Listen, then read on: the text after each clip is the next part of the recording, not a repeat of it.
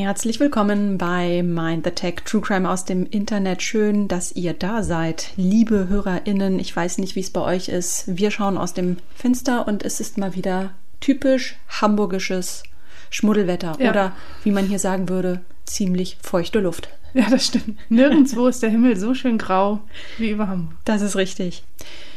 Ja, mit dem Thema unserer letzten Folge haben wir ja einen echten Nerv getroffen, nicht wahr, mhm. Katrin? Ja. Wir haben uns damals mit den Wahlprogrammen der relevanten Parteien auseinandergesetzt. Schwerpunkt Cybercrime, also wie es sicher für diesen Podcast hier gehört. Ja, und irgendwie ist das wie mit dem Kauf eines neuen Autos. Also plötzlich finden vielerorts digital-politische Auseinandersetzungen mit den großen Parteien statt, beziehungsweise fallen sie uns besonders auf, wahrscheinlich. Ja, so wie die Posse um Lilith Wittmann, eine von uns seit vielen Jahren sehr geschätzte Internet-Expertin und Aktivistin. Die hat sich vor einiger Zeit an die CDU gewandt, um auf eine eklatante Sicherheitslücke in einer eigens entwickelten App für den Haustürwahlkampf hinzuweisen. Mhm. Diese App CDU Connect ist immerhin seit 2017 im Betrieb. Die Sicherheitslücke bestand darin, dass über eine Schnittstelle über 18.000 Datensätze von WahlkampfhelferInnen und auch die Daten über die Besuche abrufbar waren. Mhm. Dem Bundesamt für Sicherheit in der Informationstechnik sowie der Berliner Datenschutzbehörde hat sie die Info auch gesteckt. Dieser Vorgang nennt sich Responsible Disclosure Verfahren. Kein offizieller juristischer Vorgang, eher eine Art Gentleman Agreement. Naja, aber was ist passiert? Anstatt sich zu bedanken und schnell die Sicherheitslücke zu schließen, stellt die CDU Strafanzeige gegen Lillis. Mhm. Ja, die weiß zum Glück eine große Community hinter sich und siehe da, nach ordentlich öffentlichem Druck zieht die CDU die Strafanzeige zurück und entschuldigt sich. Ist das diese Situation, wo äh, Laschet von einem Hacker gesprochen hat, ja. in irgendwelchen Talkrunden ja. und erzählt hat, äh, ein böser Hacker würde sich in den Systemen der CDU irgendwie umtreiben? Ja. Ist sie der Hacker? Mhm. Ich glaube, sie hat einfach nur durch offene Fenster mal geguckt, ne? das stimmt. Ja, aber das Kind ist äh, dennoch in den Brunnen gefallen, denn ab sofort wird der Chaos Computer Club, als dessen Mitglied Lilith Wittmann ähm, bei dieser Sache agierte, der CDU digitale Schwachstellen künftig nicht mehr melden. Ja, schade, ja. ne? Blöd. Blöd, aber ich glaube leider, dass äh, denen das noch erst noch klar werden muss, was ja. das eigentlich bedeutet. Ja. Ähm, der Chaos Computer Club ähm, ist ja auch eine unabhängige, sehr renommierte und sehr wichtige Instanz. Ja. Man könnte sagen, ein Korrektiv in unserer Gesellschaft. Und ähm, ich glaube, ja, wahrscheinlich denken die, das sind ja nur irgendwelche Hacker. Ja. Und ja, also will nur nochmal betonen, ist blöd. Ist blöd. Ist immer. Ganz blöd. Eigentlich ist das ganz gut, die auf der Seite zu wissen, auf der eigenen Seite, aber gut. Gut, Chance vertan. Ja. Blöd gelaufen. Aber ähm, ja, das ist so viel dazu. Also das ist äh, aus der Kategorie Aufreger der Woche auf jeden oh, Fall. Ja. Ähm, wir haben aber auch nochmal einen ganz persönlichen Aufreger mm, der Woche mitgebracht. Ähm, kommen wir nämlich nun zur FDP. Wer das letzte Mal aufmerksam zugehört hat, der hat ja mitbekommen, dass Katrin eine Anfrage an die Partei bezüglich eines bestimmten Programmpunktes in ihrem Wahlkampf gestellt hat. Ähm, Kathrin, kannst du es nochmal ganz kurz zusammenfassen, was das war? Ja, es ging um die sogenannten Konfuzius-Institute, die der FDP zufolge ein Sicherheitsrisiko darstellen. Im Wahlprogramm heißt es, ich zitiere, die politische Einflussnahme der chinesischen Regierung auf die Arbeit der Konfuzius-Institute soll aufgearbeitet und die staatliche Kofinanzierung der Institute soll beendet werden. Gemeinsam mit den Ländern, Hochschulen und Wissenschaftseinrichtungen wollen wir eine nationale Strategie für Cybersicherheit in der Wissenschaft auf den Weg bringen.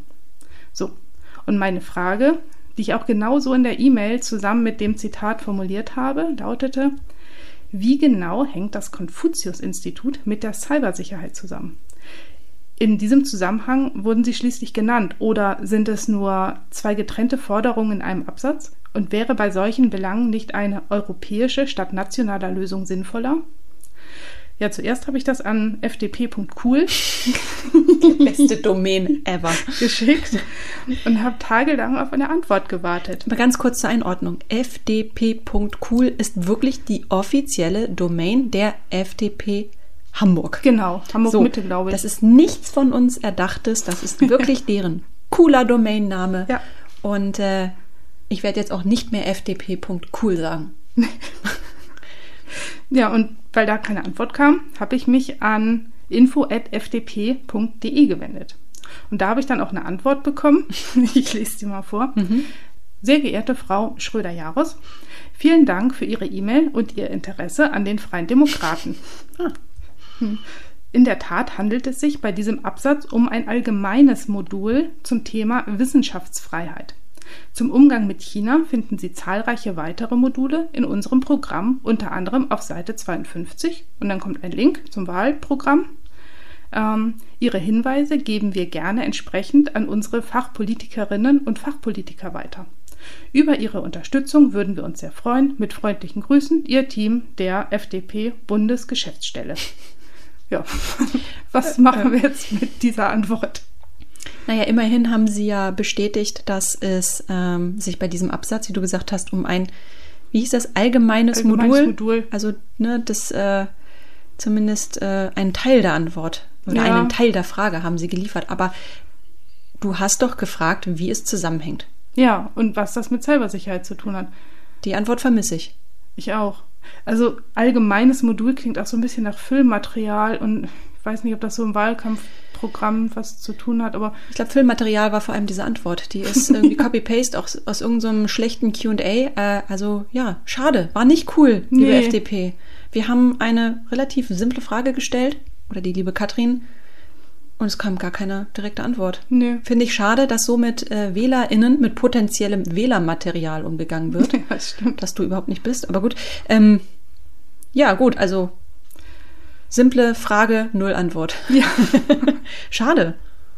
Riecht mich ein bisschen auf. Ja, mich auch. Chance vertan. Gut. Ja, also bei der Betitelung der heutigen mhm. Folge, ne, da haben wir ja lange äh, mit einem durchaus plakativen Arbeitstitel gearbeitet. Das machen wir öfter. Wir geben unseren Folgen erstmal so Arbeitstitel und wenn sie Glück haben, werden das auch dann die dauerhaften Titel. In dem Fall war es ein bisschen anders. Der Arbeitstitel hieß Märchenmorde Internet. also ein ganz klassischer Dreiklang, äh, von dem wir uns im Sinne der Seriosität aber irgendwann wieder getrennt haben schweren Herzens, denn äh, gleichzeitig hat er so, war so schon beispielhaft für die drei Fälle, die wir heute mitgebracht haben. Also Dreiklang, drei Fälle. Mhm. Ja, Fälle, die unterschiedlicher nicht sein könnten und doch wesentliche Gemeinsamkeiten haben. Am Anfang steht eine Handlung im Internet und am Ende ist jemand tot ja, jeder Case für sich würde durchaus auch Stoff für eine eigene Folge liefern, doch stattdessen haben wir uns entschieden, sie in einer Aufnahme zusammenzuführen. Denn sie bieten uns auf der anderen Seite drei sehr unterschiedliche Blickwinkel auf den Komplex Mord und Internet. Also machen das Spektrum in seiner ganzen Komplexität irgendwie greifbarer. Ja, und vor allem liefern sie Stoff für eine ganz wesentliche Diskussion. Ist das Internet Ursache für diese grauenhaften Taten? Oder messen wir dem Ganzen viel zu viel Bedeutung zu? Fluch oder Segen? Schande oder Chance? Fakt ist, das Internet verändert die Art und Weise, wie wir mit der Außenwelt interagieren. Mhm. Einerseits kann man schnell und einfach Massen für eine gute Sache mobilisieren, andererseits ist es aber auch ein Zufluchtsort für unausgelebte und teilweise fragwürdige Sehnsüchte. Mhm. Das Spektrum ist Ja. Ähm, Im Laufe dieser Folge werden wir drei Fälle präsentieren, bei denen diese dünne Trennlinie zwischen Sinn und Sinnlosigkeit wirklich sehr, sehr durchlässig ist, mhm. möchte ich mal sagen.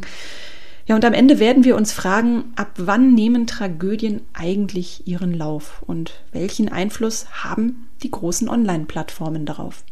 Ja, gutes Stichwort, Isa. Große Internetplattformen da haben sich ähm, die Spielregeln in den letzten paar Jahren wirklich ziemlich krass verändert. Mhm. Sogenannte Stories gelten ja längst als wesentlicher Bestandteil der Social Media. Niemand will mehr die ellenlangen Bildergalerien von Muttis letztem Bulgarien-Urlaub anklicken oder äh, den vom Arbeitskollegen geprosteten Fachartikel über schwarze Löcher kommentieren. Wir stehen auf diese Online-Eintagsfliegen. Ja. Wir wollen es schnell in bewegten Bildern und möglichst ohne Tiefgang. Ja, wow. Ja, also Respekt, Katrin. Besser kann man es einfach nicht benennen. Das Einmaleins für funktionierende Inhalte im Netz. ähm, ja, eine Sache hast du nur leider vergessen, meine Liebe. Produktplatzierungen immer schön kenntlich machen. Oh ja. Sonst hast du mich als Followerin schon vor dem nächsten Swipe verloren, weil Loyalität gibt es ja auch nicht mehr in Zeiten des Social Web. Oh ja, das stimmt. Aufmerksamkeit als Währung, sag ich da nur.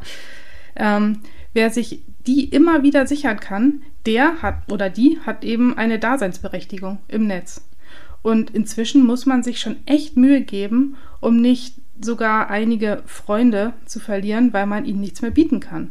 Anders kann ich es mir nicht erklären, dass am 13. Februar 2017 die 13-jährige Abigail Williams und die 14-jährige Liberty German aufbrechen, um im nahegelegenen Waldgebiet wandern zu gehen. Die beiden Mädchen aus Delphi, das liegt im Bundesstaat Indiana, verbinden ihre Naturverbundenheit nämlich äußerst gern mit dem Erstellen von Snaps. Snaps, das sind ähm, kleine, kurze Videosequenzen, die sich nach kurzer Zeit von selber löschen und über die App Snapchat erstellt und geteilt werden. Es gab nämlich mal eine Zeit, da war Snapchat das Maß aller Dinge in der Welt der sozialen Netzwerke. Mehr noch, es hat ähnlichen, wenn nicht gar identischen Anwendungen den ja. Weg geebnet. Heute ist Snapchat aber längst nicht mehr Marktführer im Bereich des User-Generated Content. Mal zum Vergleich, im Juli 2021 registrierte Instagram weltweit etwa eine Milliarde Nutzerinnen. Snapchat gerade mal 300 Millionen. Mhm. Ja, und 2013 wollte Facebook Snapchat sogar für drei Milliarden US-Dollar übernehmen. Zu wenig für Gründer Evan Spiegel. Er lehnte ab. Ja, zu diesem Zeitpunkt war Facebook bereits im Besitz von Instagram, das für gerade mal einen Drittel des Preises erworben wurde und Erzählungen zufolge soll Mr. Facebook Mark Zuckerberg nicht sonderlich amused über die Absage Spiegels gewesen sein.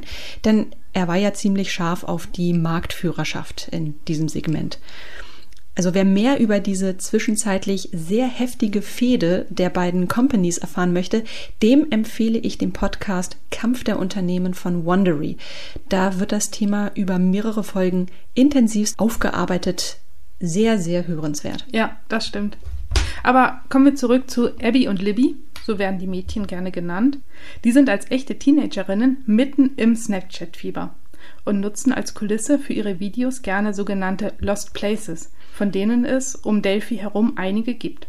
Besonders beliebt ist die Monon High Bridge, das Herzstück eines 16 Kilometer langen Wanderwegs. Die Brücke ist etwa 20 Meter hoch und gut 260 Meter lang. An ihrem einen Ende führt sie über ein Flussbett. Bis 1987 wurde sie noch regelmäßig von Zügen passiert, seitdem liegt das Bauwerk aber brach. Zuletzt wurden sogar 120.000 US-Dollar in weitreichende Reparaturarbeiten der 1890 erbauten Brücke investiert.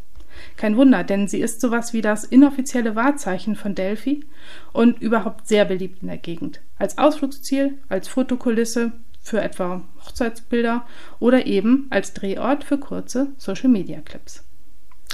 Am 13. Februar 2017 fährt Libbys ältere Schwester Kelsey also die beiden Mädchen gegen 13 Uhr ins Naturschutzgebiet, wo sie etwa zwei Stunden später von Libbys Vater wieder in Empfang genommen werden sollten. Doch die Mädchen tauchen nicht auf. Bis zum Abend hin sucht Libbys Vater mit anderen nach den beiden, doch erfolglos. Jetzt kann nur noch die Polizei helfen. Die will aber erst am nächsten Tag eine Suchaktion starten. Die Nacht über kämmen also weiterhin freiwillige Helfer das Gebiet ab. Von den Mädchen fehlt aber nach wie vor jede Spur. Erst am nächsten Morgen wird bei einer erneuten Suchaktion, diesmal unter Leitung der Polizei, ein Schuh gefunden. Er gehört Libby. Und kurze Zeit später werden schließlich auch die Leichen der beiden Mädchen entdeckt. Bis heute ist nicht bekannt, woran Abby und Libby gestorben sind. Das wird unter Verschluss gehalten. Bekannt ist nur, dass ihre Unterwäsche unter der Eisenbahnbrücke gefunden wurde, während der Fundort der Leichen etwa ein Kilometer von der Mononhall Bridge entfernt lag. Die Theorie eines Sexualdelikts drängt sich auf und wurde bis heute aber weder bestätigt noch dementiert. Denn bis heute muss die Polizei taktieren. Vom Täter fehlt nämlich jede Spur. Dabei gibt es Bild- und Tonaufnahmen des mutmaßlichen Mörders der Mädchen. Sie zeigen einen kräftigen Mann, dessen Gesicht mit einem Käppi und einem Schal weitgehend verdeckt wird. Auf einem anderen Bild ist dann nur ein kleiner Schatten in der Ferne. Das Material wird nur kurze Zeit nach dem Auffinden der Leichen auf Libbys Handy sichergestellt.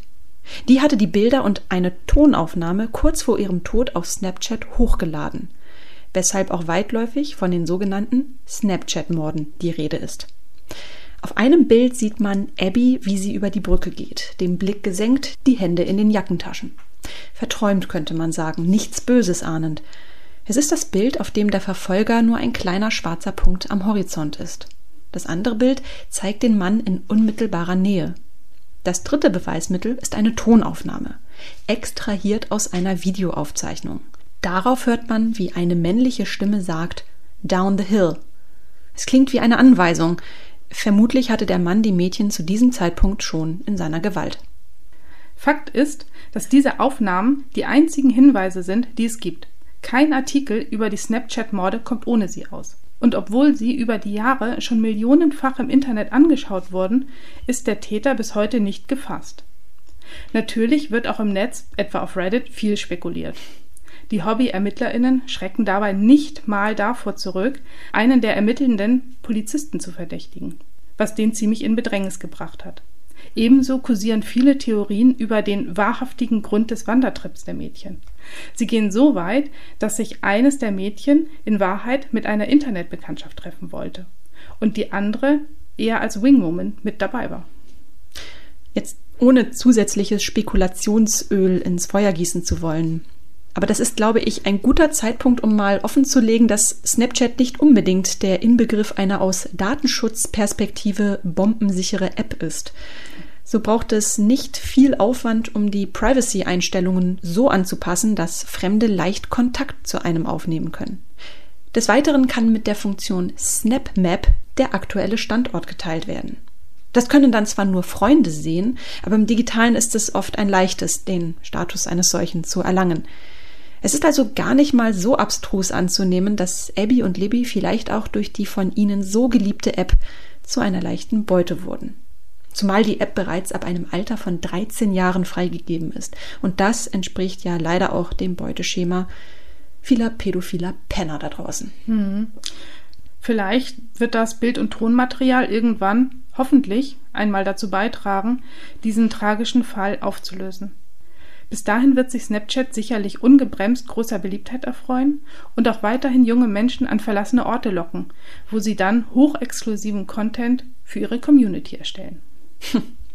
Ja, ja. da hast du wohl recht. Am Beispiel der Snapchat-Morde erkennen wir, das Internet liefert uns Hinweise. Mhm. In diesem Fall Hinweise auf einen Akt, der mit großer Wahrscheinlichkeit das Ergebnis einer Affekthandlung ist. Manchmal bahnen sich schlimme Taten wie Mord aber auch über Jahre an und wir können übers Internet live dabei zuschauen, ohne es auch nur ansatzweise zu ahnen. Ja, so wie im Fall von Chris Watts, einem unauffälligen Familienvater aus Frederick in Colorado, USA. Mhm. Im August 2018 tötet der damals 33-Jährige zunächst seine schwangere Frau und kurz darauf beide Töchter. Die sind zu dem Zeitpunkt drei und vier Jahre alt. Das ist ja ein Fall, Isa, der dich schon ziemlich lange beschäftigt, ne?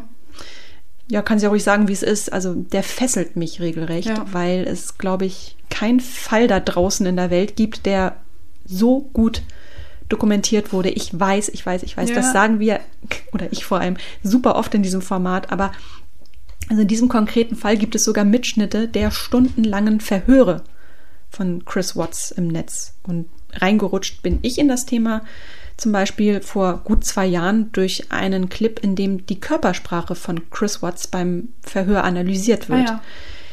Aber das ist natürlich auch wieder so eine Schattenseite. Ne? Also je mehr Content es zu einem Fall gibt, umso mehr Menschen fühlen sich auf den Plan gerufen, ihre eigenen Interpretationen und Theorien mhm. hinaus zu posaunen. Ja, vor allem was die psychische Beschaffenheit des Täters betrifft oder die interfamiliären Dynamiken. Das wollen wir uns hier aber gar nicht erst anmaßen. Wir schauen auf die Fakten. Also wir versuchen das nach ja. bestem Wissen und Gewissen. Ja, und die Fakten, die sind einfach nur gruselig. Wir haben da einen Familienvater, der wie aus einem Bilderbuch stammt. Fürsorglich, engagiert, aufopfernd, witzig. Ein Bild, das von seiner eigenen Frau Shanann Watts stets aufrechterhalten wurde. Woher wir das wissen? Weil die Ehe der beiden auf Facebook quasi minutiös in kurzen Videoclips festgehalten wurde.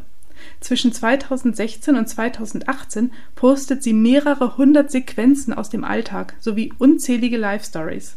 Mal gehen sie nur wenige Sekunden, mal sind sie über sechs Minuten lang. Darunter findet sich sogar ein Videoclip, in dem Shanann Chris eröffnet, dass sie mit einem dritten Kind schwanger ist. Gepostet am 11.06.2018, nur wenige Monate vor dem grausamen Mord an ihr und den Kindern. Ja, und genau dieser Clip markiert irgendwie auch den Anfang vom Ende, finde ich auf jeden Fall. Ja. Also, denn zu diesem Zeitpunkt ist die Ehe der beiden schon, ja, gelinde ausgedrückt, leicht angekratzt. Zudem führt Chris bereits seit einigen Wochen eine außereheliche Beziehung mit einer Arbeitskollegin.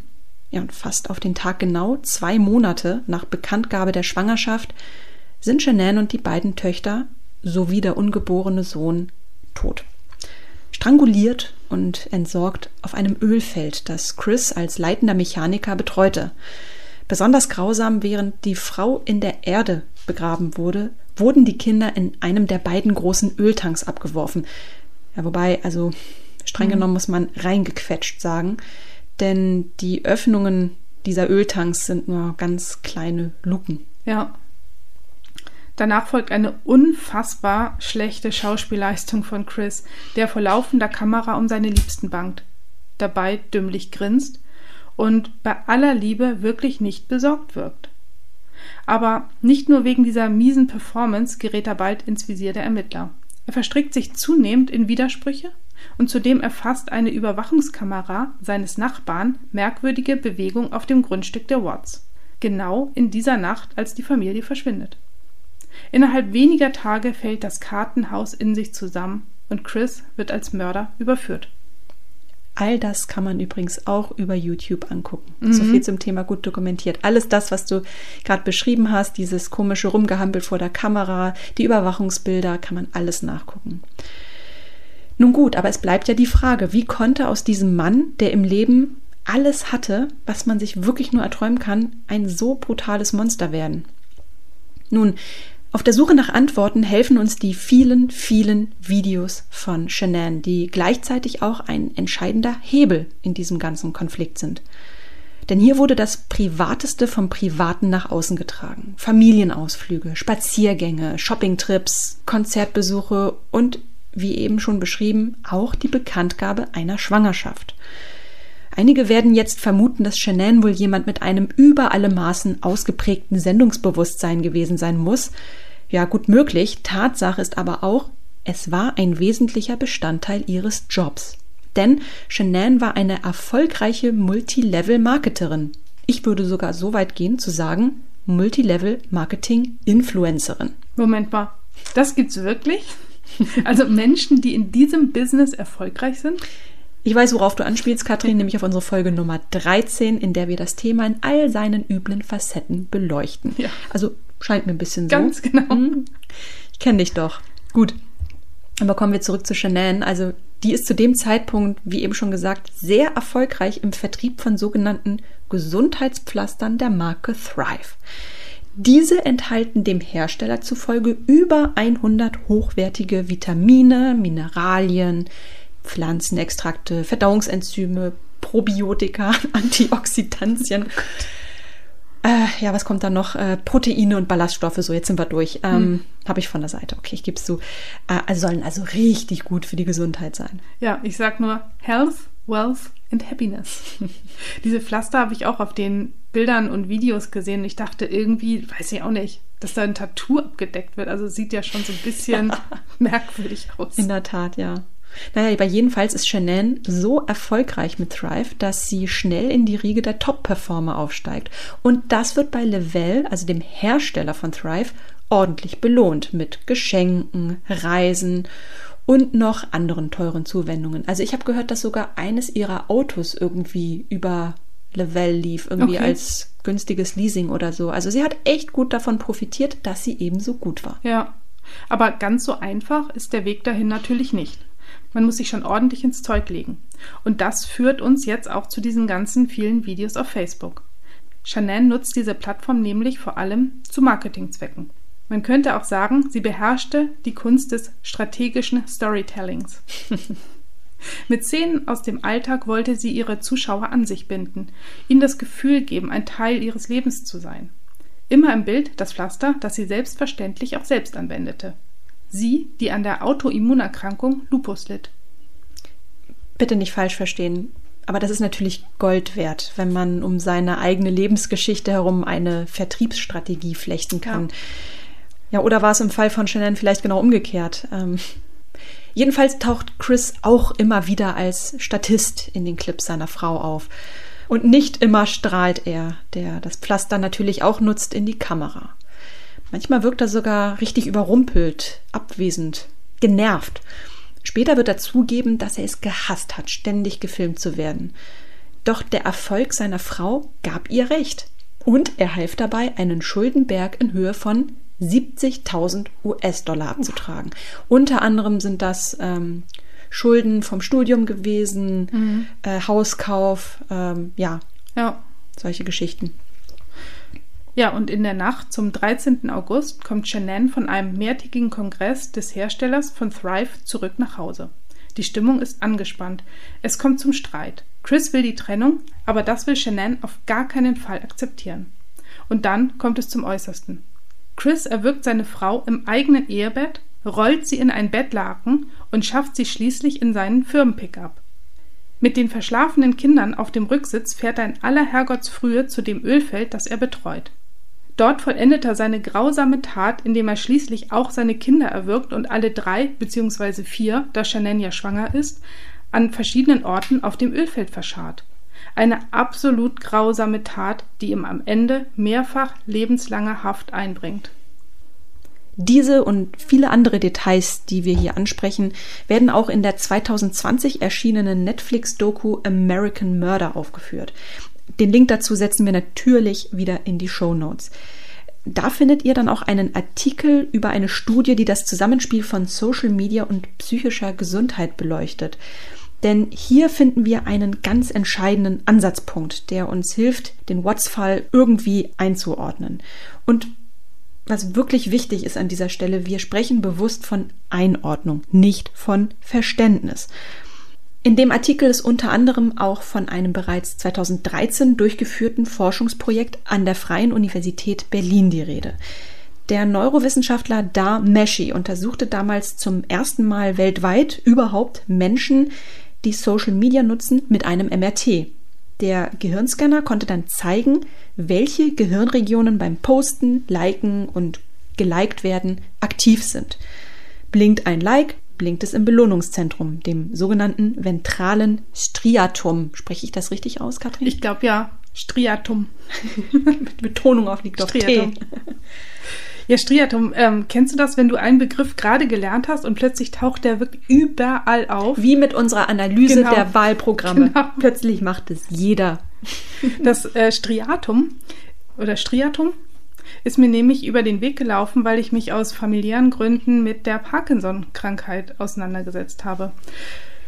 Ähm, Striatum heißt mhm. nämlich übersetzt Streifenkörper. Denn es ist tatsächlich auch grau gestreift. Und ähm, es ist Teil der Basalganglien, die wiederum Teil des Großhirns sind. Dieser Teil des Gehirns regelt Motivation, Emotion, Kognition und Bewegungsverhalten auf neuronaler Ebene. Also es stellt das Bindeglied zwischen Emotion und Motorik dar. Und ähm, als Teil des Belohnungssystems im Gehirn wurde das Striatum in den Medien gern als der G-Punkt des Gehirns bezeichnet. Wow. Denn ähm, es werden durch Essen einige suchterzeugende Drogen und sogar Geld manchmal Glücksgefühle ausgelöst. Und das ist zwar ein wenig übertrieben, doch guten Gewissens kann man sagen, dass sich in diesem Hirnareal die Dopaminsysteme von Motivation und Motorik überschneiden. Und in der Schnittmenge liegen oft Dinge, die das Leben lebenswert machen. Und bei der Parkinson-Krankheit degenerieren diese Nervenzellen vorzeitig und reagieren nicht mehr gut auf Dopamin. Und deshalb sind die Patienten auch weniger motiviert und fröhlich. Dennoch will der Neurowissenschaftler Meschi ausdrücklich nicht vom Suchtfaktor Social Media sprechen, lediglich von einer auffallend großen Neigung zu suchtähnlichem Verhalten. Des Weiteren muss man aber auch festhalten, die Studie war von 2013. Also seitdem hat sich die Social Media Welt ja noch ein paar Mal neu erfunden mhm. und mehrfach gedreht.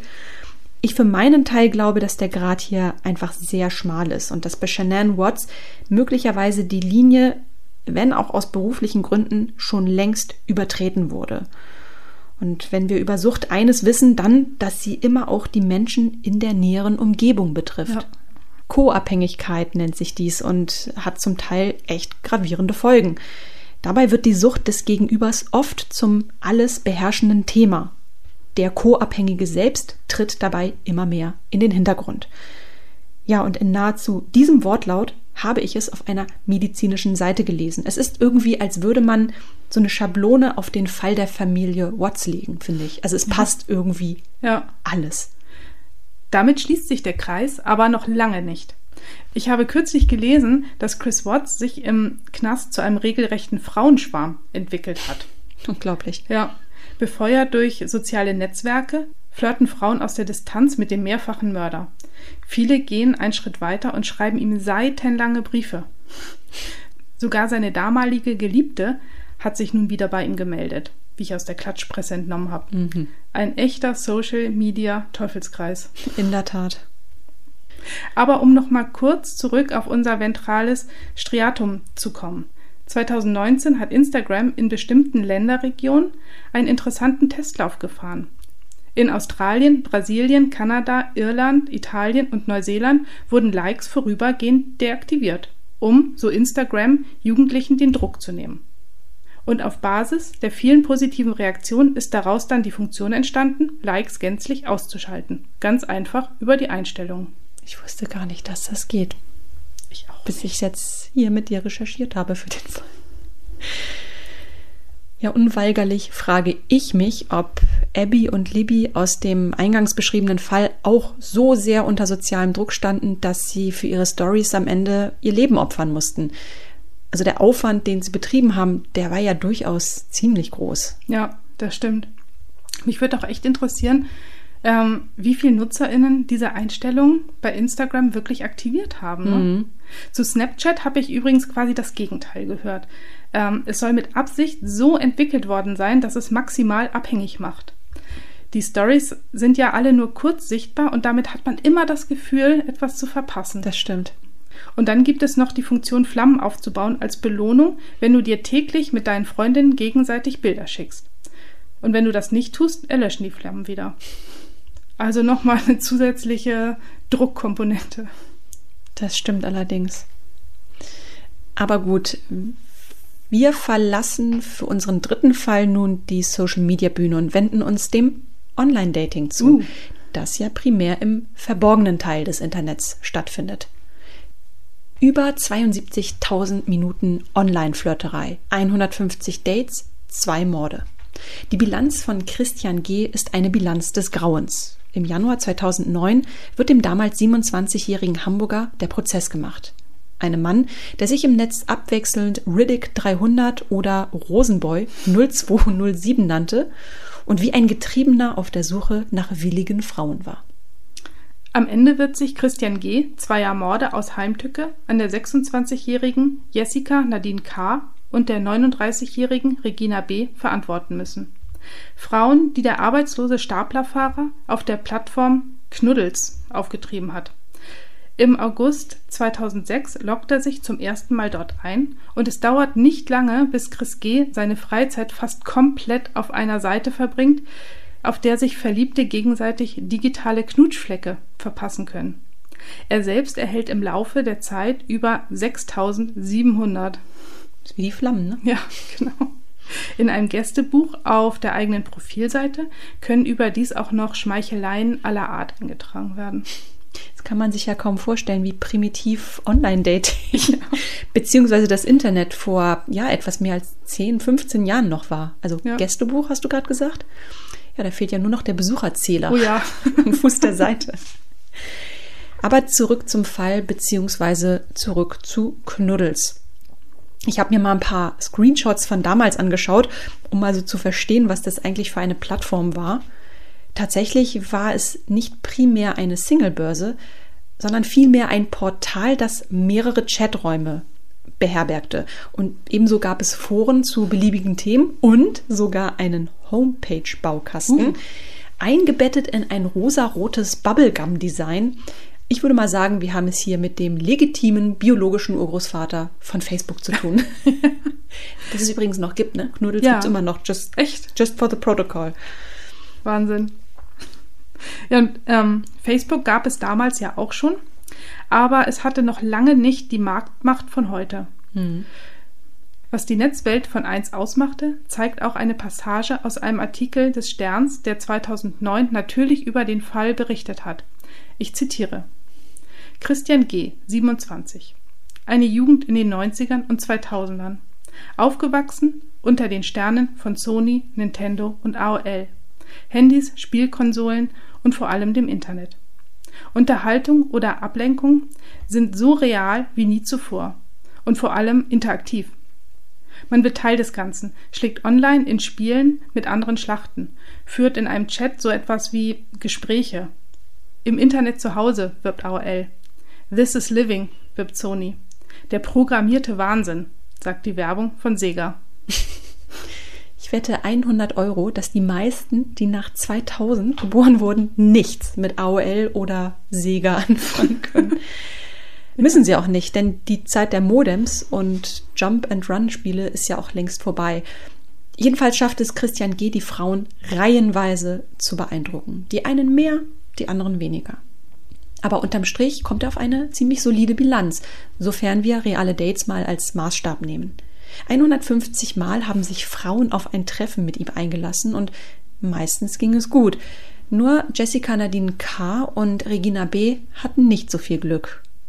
Vor Gericht wird Christian G. angeben, erstere im Affekt und die letztere aus Versehen getötet zu haben. Die Strategie dahinter ist offensichtlich. Die Morde sollen auf Totschlag bzw. fahrlässige Tötung reduziert werden.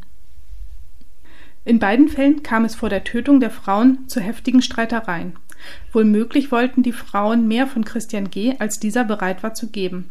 Er, der alles, nur nichts Dauerhaftes wollte, auch wenn er den Frauen in den Chats etwas anderes suggerierte. Denn Christian G. war längst in einer festen Beziehung, lebte mit seiner damaligen Partnerin auch unter einem Dach. Dennoch traf er sich immer wieder mit Frauen, die er in den Chats aufgegabelt hatte. Und später wird Christian G. vor Gericht noch besonders hervorheben, dass die meisten davon ja noch leben würden. Demnach könne er ja gar nicht das Monster sein, als dass man ihn darstellte. Ähm, Monster ist ja auch in der Tat ein ziemlich krasser Begriff, aber richtig im Kopf war er nun wirklich nicht. Und das liegt jetzt nicht an fehlendem Intellekt oder so, aber die Seele des Christian G. war nachgewiesenermaßen wirklich stark vernarbt. Seine Kindheit verbrachte er phasenweise im Heim oder in einem äußerst gewalttätigen Elternhaus. Schon als Kind musste Christian G. dabei zusehen, wie seine Mutter vor seinen Kinderaugen vergewaltigt wird. Manchmal riss der Vater seinen Sohn sogar des Nachts extra aus dem Schlaf, damit der dabei zusieht. Als Heranwachsender folgte dann die Flucht in Drogen, Alkohol und Horrorfilme. Er selbst wird später vor Gericht zugeben, dass das Internet bzw. die Chaträume auf Knuddels ihm eine Art familiäres Gefühl gaben, dass er in dieser Welt so etwas wie Geborgenheit empfand. Das deckt sich ja auch mit der Studie des Neurowissenschaftlers Dameshi, die wir vorhin erwähnt haben. Schau mal, wenn Likes oder eine andere Form der Bestätigung im Internet dein inneres Belohnungssystem aktivieren, was bedeutet das für jemanden, der schon niederschwellig auf solche Reize reagiert? Dem Likes, Kommentare oder nette Worte über einen Chat aufgrund einer kaputten Biografie ganz besonders viel geben. Während das erste Opfer des Christian G. nach dem Sex mit anschließendem Streit durch einen gezielten Schlag getötet und anschließend auf dem Feld einfach liegen gelassen wurde, müssen bei Regina B., die er nur wenige Wochen nach dieser Tat datete, echt tief sitzende Wunden hochgekommen sein. Mit insgesamt 24 Messerstichen in Brust und Rücken löschte er das Leben der Frau aus, mit der er noch wenige Stunden zuvor intim war, die aber mehr wollte als nur eine Bettgeschichte. Und Christian G. damit offenbar so sehr unter Druck setzte, dass dieser nur noch rot sah. Beziehungsweise die Augen von Jesus. Okay. Es ist kein Scherz, das hat er vor Gericht wirklich gesagt. Ansonsten könne er sich nicht mehr an allzu viel erinnern, da er Zitat, wie ferngesteuert war. Nun gut, das äh, lassen wir jetzt mal so stehen. Am Ende wird Christian G. jedenfalls zu lebenslanger Haft verurteilt. Zeichen der Reue zeigt er allerdings nicht. Was ihm jedoch Sorgen bereitet, ist sein Ruf im Netz. Noch aus der Untersuchungshaft heraus bat er andere, im Internet nachzuschauen, was man dort über ihn schreibt, wie die Reaktionen seiner virtuellen Freunde auf seine Taten sind. In einem Brief fragt er, was sagen die jetzt bei Knuddels über mich? Tja. Isa, ist dir eigentlich aufgefallen, dass alle unsere Mordopfer Frauen sind? Krass, ja, wo du sagst. Stimmt. Und das bringt mich wieder an den Punkt, dass Frauen im Netz sehr gefährlich leben. In der Tat. Dazu haben wir auch schon eine eigene Folge gemacht. Aber Wissen alleine ist das eine. Konkrete Maßnahmen zum Schutz etwas ganz anderes. Wow. Ja. Bestes Schlusswort ever. Ja. Kann man nicht anders sagen. Ja. Da sind wir doch wieder am Ende dieser Folge angelangt. Drei krasse Fälle, dreimal Frauen als Opfer. Ja. Jetzt, wo du es sagst. Ich habe es gar nicht gesehen vorher. Ja, aber das äh, ist einfach auch eine statistische Auffälligkeit. Ja. Damit sind wir am Ende der heutigen Folge. Ähm, ja, die einen ganz schön mitgenommen hat. Also mich, ja. Das stimmt. Was die meisten immer nicht mitbekommen, ist, äh, Katrin ist nach einer Aufnahme sowieso mal fix und fertig, weil ich sie permanent maßregle ja. und ihr immer wieder Anweisungen gebe, bitte den Satz so vorzulesen, wie er da im Skript steht. Das stimmt. Weil Madame immer versucht, äh, Freestyle. ich erdrücke jede Form der künstlerischen Freiheit.